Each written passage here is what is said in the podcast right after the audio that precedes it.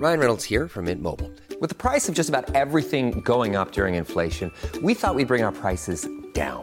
So to help us, we brought in a reverse auctioneer, which is apparently a thing. Mint Mobile unlimited premium wireless. Ready to get 30, 30, bit to get 30, bit to get 20, 20, 20, bit to get 20, 20, bit to get 15, 15, 15, 15 just 15 bucks a month. So, Give it a try at mintmobile.com slash switch. $45 upfront for three months plus taxes and fees. Promo rate for new customers for limited time. Unlimited more than 40 gigabytes per month. Slows. Full terms at mintmobile.com.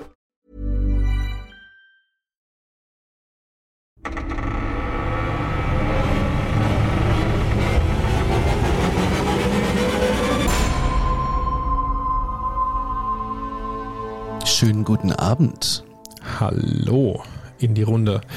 Es ist Mittwoch, zumindest wo wir das hier hochgeladen haben, denn unser neues Format Aktenzeichen Nachtgeflüster, ihr kriegt jetzt immer eine kurze Folge noch zusätzlich on top als äh, die Kirche auf dem Kirche. Berg, wollte ich gerade sagen. Kirsche auf der Torte heißt es. Ähm, es kann alles sein. Es kann kurze, äh, creepy Stories sein, die wir im Netz gefunden haben. Es kann Hörergeschichten sein, die unabhängig von den Hörergeschichtenfolgen kommen. Es können aber auch ähm, Fälle sein, die nicht lang sind, um, weil es nicht viel zu recherchieren gab, aber wir trotzdem vorstellen wollen. Also hier kann alles passieren und das ist so euer Betthupferl. Wenn ihr das im Bett hört, Beim Mondschein, bei einer Mond- schönen Kerze. ohne Kerze. Im Schlafzimmer keine Kerze. Doch wir erzählen ja diese Geschichten, dass ihr nicht einschlaft. Keine. Kerze im Schlafzimmer zum Schlafen. Punkt. Eine LED-Kerze vielleicht Ja. oder so eine App auf dem Handy. Ja, das geht natürlich. Na gut. Und wenn ihr Geschichten für uns habt, die wir hier oder in den Hörergeschichten erzählen sollen, dann schreibt sie uns bitte an aktenzeichenparanormal.gmail.com oder bitte äh, per Instagram oder an die WhatsApp-Nummer, die unten in den Shownotes ist. Richtig. Und jetzt kommen wir zu einem Hörererlebnis von dem lieben Paul. Und Conny beginnt. Hallo ihr zwei. Zuerst einmal möchte ich euch für euren spannenden Podcast bedanken. Neben den Stories schätze ich eure angenehmen Erzählstimmen sehr. Vielen Dank dafür. Ich möchte euch meine Hörergeschichte erzählen, welche schon Jahre zurückliegt. Ob es sich um eine paranormale Aktivität handelt oder einen dummen Zufall, lasse ich euch entscheiden.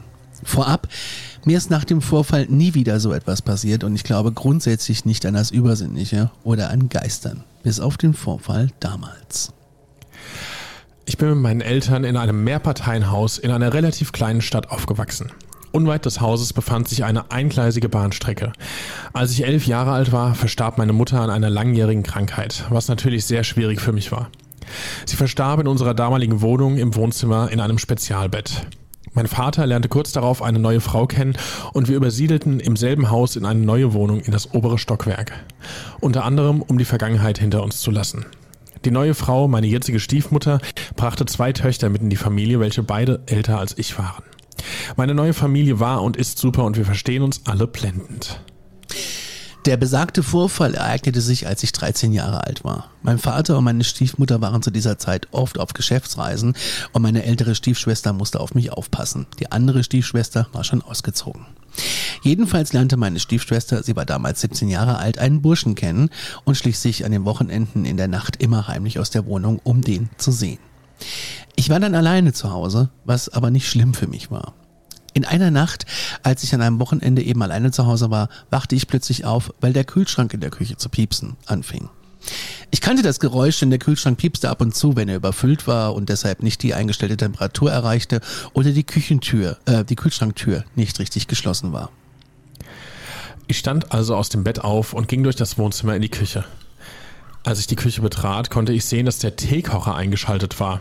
Er leuchtete blau und in dieser Sekunde sich von selbst wieder ausschaltete, indem der Ein-Ausschaltmechanismus mit einem Knack nach oben schnappte.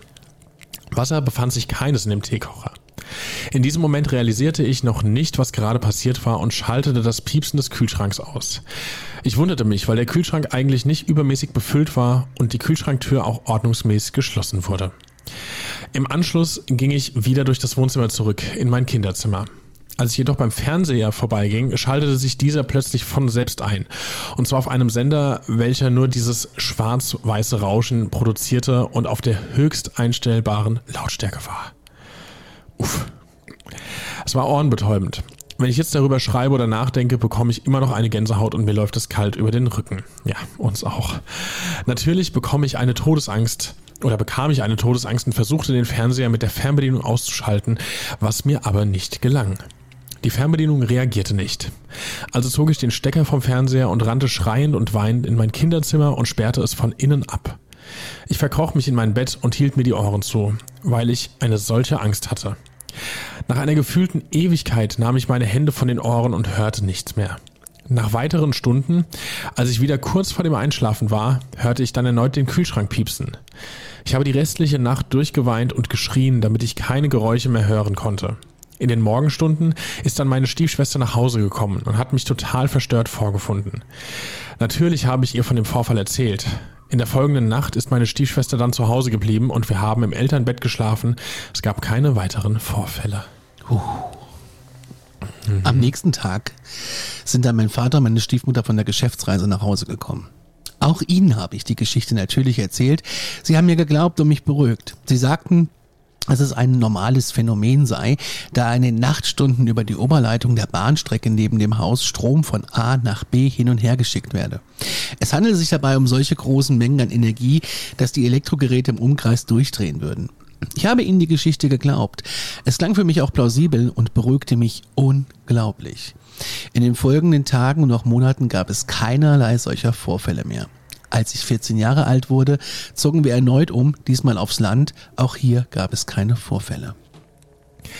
Irgendwann in meinen 20er Jahren, als ich mit meiner Familie beim Abendessen war, sprachen wir über den Stromvorfall von damals. Sie gaben zu, dass die Geschichte mit dem Strom verschicken, also so hat er es genannt, frei erfunden war, um mich damals zu beruhigen. Vielmehr hätten sie ähnliche Phänomene mit elektrischen Geräten erlebt, die sie sich rational nicht erklären konnten. Zum Beispiel habe sich einmal abends der Toaster von selbst eingeschaltet. Also das finde ich krass. Also ich meine, irgendwie so ein Fernseher, der einschaltet, das kannst du dir komplett mit Elektrizität erklären, aber ein Toaster, den, also musst du ja physisch runterdrücken. Weißt du, was ich meine? Ja. Ist krass. Also, dass der sich alleine eingeschaltet hat, finde ich schon. Finde ich auch mehr, krass, ja. Finde ich nicht mehr ohne. Nachdem ihnen kein Elektriker helfen konnte, haben sie sich irgendwann aus purer Verzweiflung dazu entschlossen, die Wohnung, in der meine leibliche Mutter verstarb, von einem Profi von Geistern befreien zu lassen. Dieser Geisterbefreier habe unter anderem ein spezielles Salz in sämtlichen Ecken der Wohnung verstreut. Nach dieser Zeremonie habe es keine Vorfälle mehr mit elektrischen Geräten gegeben. Die Befreiung habe also sozusagen gewirkt. Nichtsdestotrotz sind wir eben wenig später aufs Land gezogen, weil sich mein Vater und meine Stiefmutter doch sehr sorgten. Mittlerweile bin ich 33 Jahre alt und nach wie vor absolut nicht empfänglich für das Übernatürliche. Ich verlasse mich auf Fakten und die Wissenschaft. Den Vorfall von damals kann ich mir aber bis heute nicht erklären. Auch heute bekomme ich noch Todesangst, wenn ich an diese Nacht denke, an diese komische, aber durchaus auch die Geräusche höre. Oder meine Lebensgefährtin im Schlaf spricht. Oh ja, das ist generell was Gruseliges. Also Wahrscheinlich eine übrig gebliebene Störung von damals. Vielen Dank und liebe Grüße aus Österreich. Macht weiter so. Vielen Dank. Ja, mein Lieber, vielen Dank fürs Einsenden. Das ist absolut krass. Ich finde es immer super heftig. Und mich kriegt es auch immer echt nochmal ein bisschen mehr, wenn die Leute, die uns was schicken, einfach sagen, du hier äh, wisst ja eigentlich, eigentlich bin ich nicht so da, irgendwie, dass ich an sowas glaube, aber mir ist das und das passiert. Finde ich jedes Mal einfach, kriegt mich total. Heftige Geschichte. Macht es wie Paul, schickt uns äh, eine E-Mail an aktenzeichenparanormal.gmail.com oder per Instagram und alles weitere. Alle Infos findet ihr in den Show Notes.